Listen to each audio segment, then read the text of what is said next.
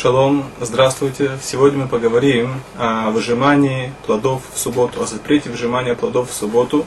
Как мы уже говорили на предыдущих занятиях, это относится к категории запретов млехет даш, запрету молотить. Мы уже говорили, что суть этой работы это отделение съедобной части растения от его несъедобной части. Подобно тому, выжимание плодов это отделение напитка или сока от э, плода, и это подобно млахаддаш, это является производной млахаддаш, или как это на иврите мы называем толдаш или млахаддаш. Прежде чем мы перейдем к конкретным примерам, мы сформулируем правила. Мы должны знать, что есть три категории плодов. Первая категория – это те плоды, которые в большинстве своем используются для выжимания. Так, например, виноград, мы используем его, большую часть этих плодов используем для выжимания – для получения сока или для изготовления вина, или маслины, которые выжимают и получают оливковое масло. Плоды, относящиеся к этой категории, запрещено выжимать в субботу по Торе. Вторая категория – это те плоды, которые в большинстве своем не предназначены для выжимания. То есть их употребляют в пищу. Но иногда некоторые люди в некоторых ситуациях их выжимают, получают из них сок. Так, например, гранат или, скажем, ягоды, они относятся к этой категории. Большинство плодов, большинство ягод их употребляют в пищу. Но есть какая-то часть ягод, из которых выжимают сок. Так Тура нам не запретила выжимать плоды этой категории. Но мудрецы Торы запретили, так как это подобно тому выжиманию, которое запретила Тура. И человек несведущий может с легкостью перепутать между этими двумя видами плодов. Поэтому плоды этой категории также нельзя выжимать в субботу, и это запрет мудрецов. Третья категория плодов – это плоды, которые совершенно не используются для выжимания. И мы приведем несколько примеров, может быть, это быть картошка или редька, то есть плоды, которые совершенно не используются для выжимания. В такой ситуации даже мудрецы не запретили нам выжимать эти плоды, и это можно делать в субботу, специальным образом, как мы будем говорить об этом позже. Есть некоторые мнения, которые запрещают выжимать также эти плоды, но Аллаха, закон, как разрешающее мнение. Теперь мы рассмотрим несколько примеров, связанных с выжиманием плодов. Если есть разбитые ягоды, скажем, виноград, разбитый виноград, если оставить его некоторое время, то сок из этих виноградин вытечет сам по себе. В такой ситуации Тура не запретила их выжимать. Но опять же, это запрещено мудрецами. Если я держу плод в руках и хочу высосать тот сок, который в нем находится, так э, здесь есть разница между первой и второй категорией. Так, если, скажем, это виноград, то мне нельзя выполнять подобного рода работу, то есть держать плод в руке и высасывать из него сок в субботу. Я должен его положить в рот. Во рту я могу делать все, что угодно, это уже не связано с мнахадаш, это, это, это связано с обычным процессом э, употребления пищи. Если же это плод, который относится ко второй категории, то есть плоды не запрещенные к выжиманию Торой, то тогда я могу держать в руках и высасывать из него сок. Это относится к ягодам, как мы уже говорили, гранат.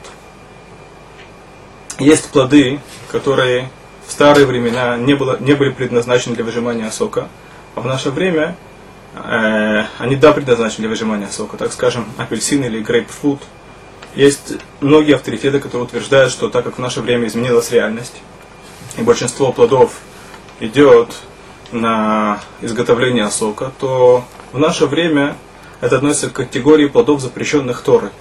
Поэтому то, что касается этих плодов или других плодов, которые в наше время используются для выжимания, э, по этому поводу стоит обратиться к раввину, которого обычно спрашиваете, и спросить его, как поступать в такой ситуации. Опять же, выжимать в любом случае нельзя, так запрещено мудрецами, но, скажем, держать в руках и высасывать сок, тут мы должны знать, запрещено это мудрецами, запрещено это Торой. Если запрещено Торой, то нельзя. Если это запрещено мудрецами, то можно.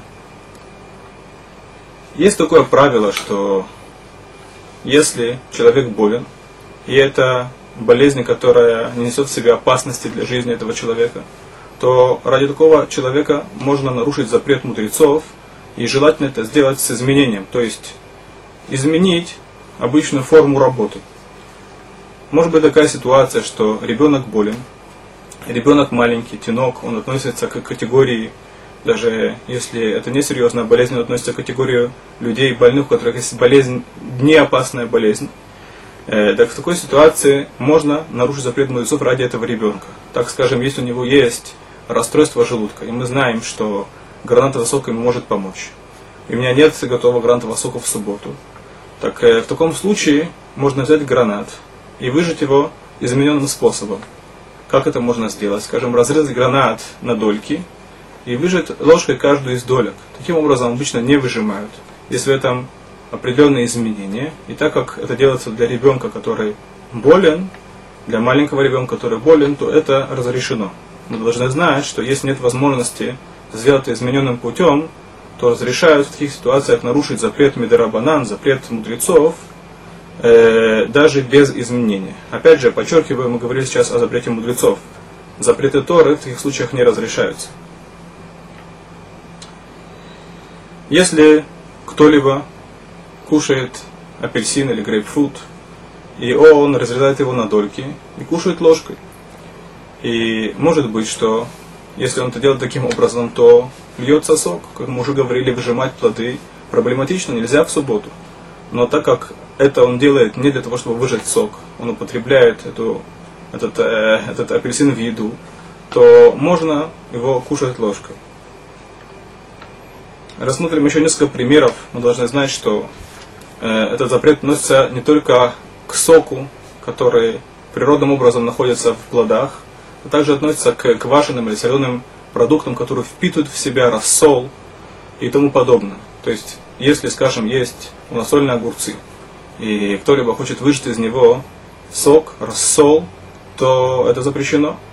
Но если это делается для того, чтобы избавиться от этой жидкости, то есть он не заинтересован в получении этого рассола, который сейчас находится в огурце, он просто хочет, чтобы этого рассола в огурце в данный момент не было, то есть его просто выжимает, чтобы от него избавиться, то в этом случае соленые продукты или тому подобное, в таких ситуациях можно, можно их выжимать. Если же я хочу получить рассол для того, чтобы выпить рассол, рассол ради рассола, то тогда это нельзя. Тогда это подобно выжиманию других плодов. В Ашем есть еще несколько деталей, которые касаются нас на практике, связанных с, выжим, с выжиманием. Это мы рассмотрим на следующем занятии. Всего хорошего.